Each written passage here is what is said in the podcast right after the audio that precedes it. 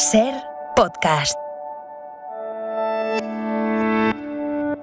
Soy Nieves con Costrina y estás escuchando Acontece que no es poco, un podcast donde no te contamos nada nuevo, pero te lo contamos de otra manera.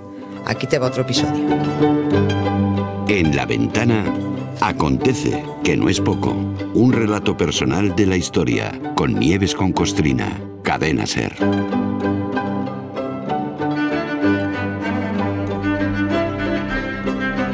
Esto de hoy Nieves me, recuerda un poco a cuando, a cuando el público de hoy que estábamos con la música, a cuando el público de un concierto pide con insistencia más, más canciones y el músico no puede negarse.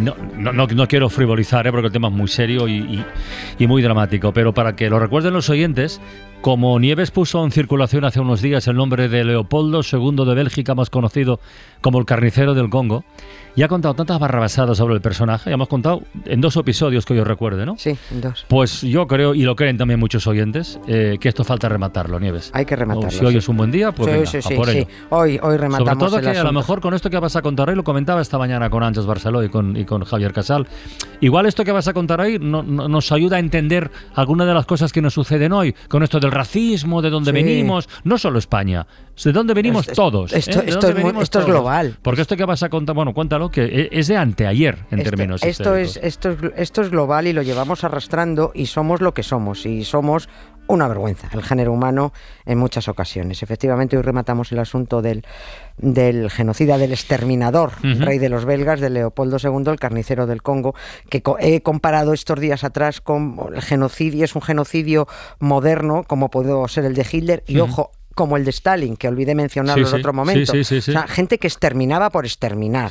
Ya basta, quizá Hitler más genocida que exterminador porque fue a por una a por una- un grupo concreto, pero pero vamos, exterminadores. En total, habíamos dejado a Leopoldo II como propietario a título personal de un descomunal territorio en el centro de África que el rey belga se, se quedó de forma fraudulenta y al que llamó con todo su papo y con todo el cachondeo posible Estado Libre del Congo. Todo esto se hizo con el beneplácito internacional, no lo olvidemos, porque el rey de los belgas había ordenado que su gran parcela africana, su gran cortijo, fuera territorio de libre comercio internacional, lo cual, pues esto le gustaba muchísimo al resto de países. ¿no? Negocio. Claro, negocio y negocio. Pero lo más amargo es que el Estado libre del Congo se constituyó como territorio libre de esclavismo. Ah, Esto no lo sabía. Libre de Lo del esclavismo. comercio sí lo sabía. Sí, pero Esto no, no. esclavismo, o sea, es- esto es, es- es increíble. De- y sin embargo, fíjate, desde aquel 1885 en Ujú. que se oficializó internacionalmente el desastre y durante los siguientes 25 años, el Congo fue un auténtico infierno.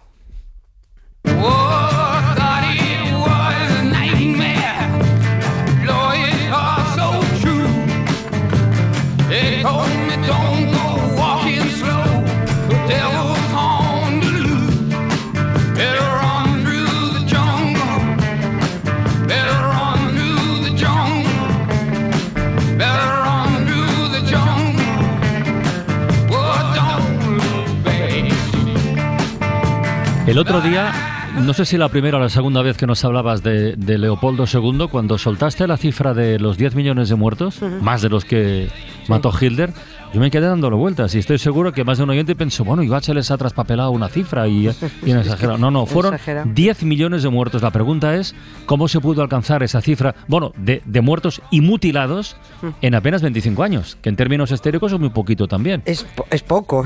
yo creo que lo hicieron pues organizándose muy bien, organizaron muy bien la matanza. Lo primero que hizo el rey de los belgas fue formar un ejército privado de 15.000 hombres. Era una especie de milicia, una empresa de seguridad privada que, se montó. Era, y, y no es que fuera un ejército, por eso digo una milicia, pero estaba al margen de convenciones internacionales, no estaba sujeto a acuerdos diplomáticos, no tenía que dar cuenta a nadie como país porque era un cortijo. Se llamó Fuerza Pública, la Force Publique lo llamaban. Los oficiales de esta fuerza pública eran blancos, europeos, eran mercenarios. Y la soldadesca estaba compuesta por africanos contratados, también mercenarios, por supuesto, que vinieron de los países de alrededor al principio y a los que luego se sumaron los propios congoleños, porque es que siempre hay gentuza en tu propia patria dispuesta a asesinar a sus compatriotas. Esto pasa en, to- en todas partes. Pero además de esa fuerza pública, con carta blanca para matar, castigar y mutilar si se desobedecía. También se creó una red de, de- de funcionarios, de administrativos, Claro, sí, sí. que gestionaban las distintas bases comerciales repartidas por el territorio. A esos funcionarios, es que era una especie, era una especie de factoría, ¿no? con sus distintas bases comerciales repartidas por el, por el sitio. A esos funcionarios se les subía o se les bajaba el salario dependiendo de la productividad que conseguían en, en la zona que tuvieran asignada. El bonus. Sí, sí, exactamente. Te- hombre, nos lo podemos traer a la actualidad. Un poco es como cuando en determinadas empresas les obligan a conseguir tal objetivo con, con los clientes, ¿no? Como cuando a los empleados de, de banca, y esto trajo tremendas Mm. consecuencias, les decían, tenéis que conseguir tal objetivo de preferentes al mes, ¿no? Y, dice, oiga, es que son señores de 85 años que no saben lo que les estamos contando. Da igual, lo importante es que coléis preferentes, los engañáis. Lo importante es el objetivo. Pues eso se hizo en el Congo, pero la cosa fue a peor porque en vez de pagar más o menos salario según la productividad, se cambió el método por otro de no te voy a pagar hasta que el objetivo sean tantas o cuantas toneladas. Es De- tremendo. ¿Toneladas de qué? O sea, Ya. de, de- de qué materias primas hablamos? ¿Qué, qué es lo que ha empezado a explotar Leopoldo II en su cortijo? Caucho y marfil. Caucho y marfil. Caucho y marfil, sobre todo el caucho. El- es que lo del caucho fue, esto también tiene historia aparte. El mundo industrial mataba por el caucho en aquellos finales del siglo XIX. Explicamos esto así, aunque sea por encima, porque no afectó solo al Congo. El caucho natural, el látex, es la savia de determinados árboles. Esos árboles están en el Congo y, por ejemplo, también están en la Amazonia. En, en América, los nativos lo llamaban el árbol de las lágrimas blancas, porque el caucho se extrae haciendo una incisión en el tronco mm, para que por ahí, por esa herida, salga, salga la savia para caer luego a un recipiente. Pero, en- pero el látex, mm, lo malo es que tenía unos usos muy limitados porque se degradaba enseguida. Se usaba, pero enseguida se estropeaba. Hasta que, un- en una ocasión, maldita la hora, por cierto, a mediados del siglo XIX, el industrial estadounidense Charles Goodyear, Goodyear. sí, antes de ser una marca de neumáticos Ah, fue un señor, pues sí. Pues este tipo descubrió cómo hacer el caucho resistente e indeformable. Fue, eh, fue lo que hemos contado alguna vez, una serendipia, o sea, un hallazgo de chiripa. Él encontró, encontró esto por casualidad. Se le cayó por accidente sobre un hornillo caliente una mezcla de caucho y azufre y resultó que esa masa que se hizo, en vez de fundirse, en vez de quemarse y desaparecer, se carbonizaba muy lentamente. Hizo más pruebas a partir de ese accidente, comprobó cómo hacer que el caucho permaneciera flexible e indeformable y aquello fue el descubrimiento del No. siglo. Los europeos convirtieron el caucho en imprescindible para toda pa- para, para llevar adelante su vida moderna. La industria reclamaba caucho y caucho y caucho y más caucho. Era el oro blanco lo llamaban. La demanda era salvaje, cayera quien cayera y cayeron por millones los nativos del Amazonas y los esclavos del Estado Libre del Congo. La matanza se redondeó cuando a finales del 19 ya se inventó el neumático Ah, claro. y la industria automovilística se volvió ya insaciable.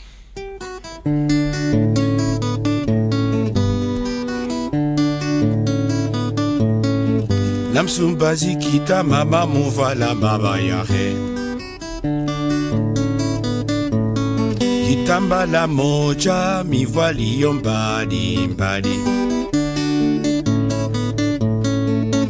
Moja moja mifungiyo Kikwembe kimoja Y entonces, Nieves, ¿cómo era el sistema de trabajo? Quiero decir, antes de todos los objetivos, ¿a qué estaban obligados los congoleños? Ah, Imagínate, aquí siempre llueve, llueve para abajo. Los, eh, los congoleños eran los últimos, iba a decir los últimos monos, que inapropiado para ahora Ya, que estamos sí, hablando, sí, me, sí, me refería, ¿no? Pero eran, eran, el, eran el, último esla- el último eslabón. ¿Qué pasaba, por ejemplo, si se obligaba a los habitantes de determinada zona a Mm. recolectar tanta cantidad de caucho y los nativos decían, pues no me da la gana. Oiga, déjeme usted en paz, que yo estaba aquí muy tranquilo en mi casa, en mi cabaña, con mi ganado o con mi huerto, saque usted el caucho.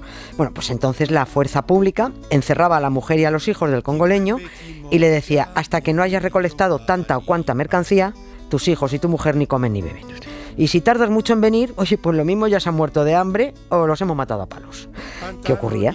También podía suceder que los congoleños recolectores no cumplieran objetivos de producción, entonces en castigo se les amputaban las manos. Bueno, aquí tengo una fotografía que ya no sé ni si ponerla en nuestra web. Mm, Deben sí. ser, tiene pinta de ser dos hermanos, dos niños. Sí.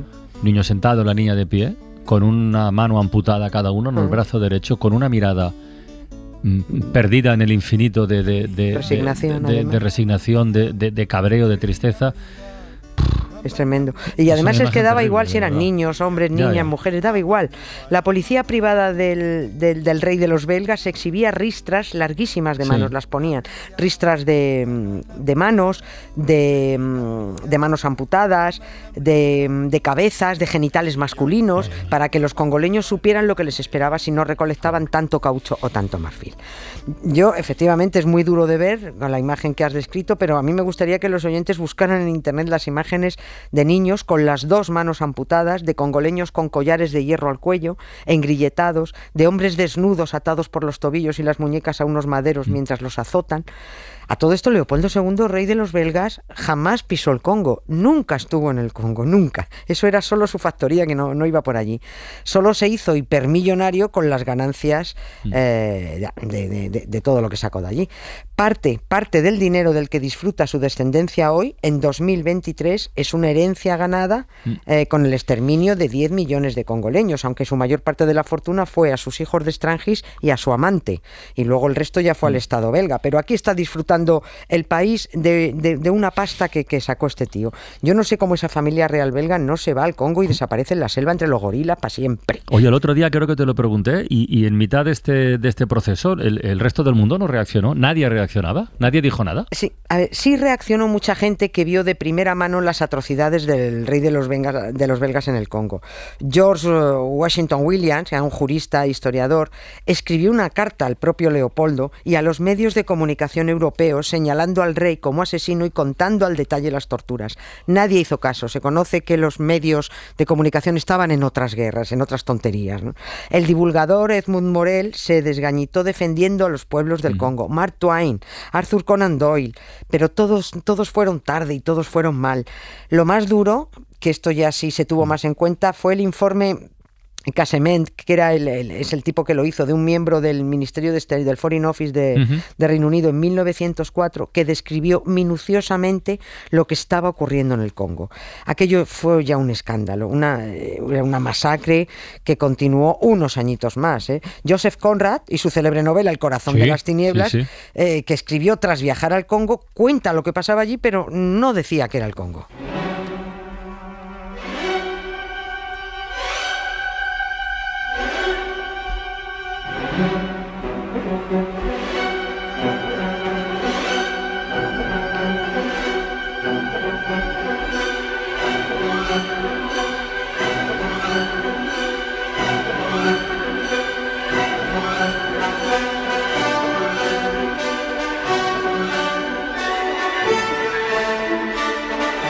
Oye, el otro día dijiste que los belgas eran anticolonialistas y que por sí. eso Leopoldo II lo que hizo fue comprarse el Congo como particular, no, como, no como rey, ¿no? Pero los belgas se enteraron de lo que estaba haciendo Leopoldo. A Los belgas eran tan anticolonialistas como hipócritas. Ah, Se hicieron los tontos. Eh, lo mismo que años después los alemanes se hicieron los tontos con Hitler. ¿Cómo iban a imaginar ellos que, que su rey Leopoldo II estuviera asesinando a millones de personas y apuntan- amputando manos a los niños? Qué tontería, ¿cómo podrías imaginarlo? Pero esos hipócritas belgas, cuando su querido rey Leopoldo II les montaba en Bruselas una expo universal para enseñarles los productos exóticos del Congo y les instalaba en un parque un zoo humano para que 267 congoleños cocinaran, comieran con las manos y danzaran sin ganas, por supuesto, para entretenimiento de los blanquitos belgas, eso, eso les parecía bien. En ese zoo humano que Leopoldo II le montó a sus súbditos en Bruselas en 1897, había un cartel que decía, no lancen comida, los negros son alimentados por el comité organizador. Pero esto era lo normal, dirán algunos, porque claro, si criticamos esto va a ser hacer presentismo, ¿no? Si es que esto era lo normal, pues no se critica y ya está porque era lo normal. Leopoldo II, en cuanto las cosas se fueron poniendo de culo, organizó una masiva destrucción de, de documentos. Hacia 1908, eh, cuando el rey se vio obligado a entregar el Congo a Bélgica, quemó casi todo, pero quedaron miles de testimonios documentales y gráficos de viajeros, periodistas, funcionarios. Ellos dejaron relatos espeluznantes e hicieron las fotos de niños sin manos, de hombres engrilletados, de ejecutados sin cabeza. Los belgas, sin embargo, prefieren guardar el buen recuerdo de ese rey Leopoldo II que construyó mucho por toda Bélgica y les dejó el país muy mono y muy chulo. Hace dos o tres años retiraron un busto, le tiraron un botecito de pintura roja a otro, pero da igual que disimulen. El resto del mundo ya sabe quién fue Leopoldo II, cómo los belgas se hacen los distraídos, de dónde sale la actual familia real y de dónde viene la inmensa fortuna de algunos, entre ellos sus hijos de Strangis, del exterminio de 10 millones de personas. Hasta mañana, Nieves. Hasta mañana, Un gracias. beso. Para no perderte ningún episodio, síguenos en la aplicación o la web de la SER, Podium Podcast o tu plataforma de audio favorita.